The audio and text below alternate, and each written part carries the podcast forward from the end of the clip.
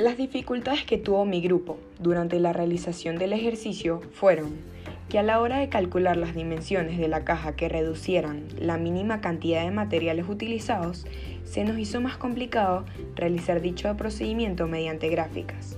Entonces, debido a esto, buscamos una forma más sencilla de desarrollar el ejercicio, que fue mediante las derivadas, que se convirtió en un nuevo conocimiento para nosotras y aprendimos a hacerlo mediante videos e investigaciones. Esa fue la complicación más puntual que se nos presentó. De resto, tuvimos que utilizar la lógica y el razonamiento, aplicando las fórmulas correctas en cada caso.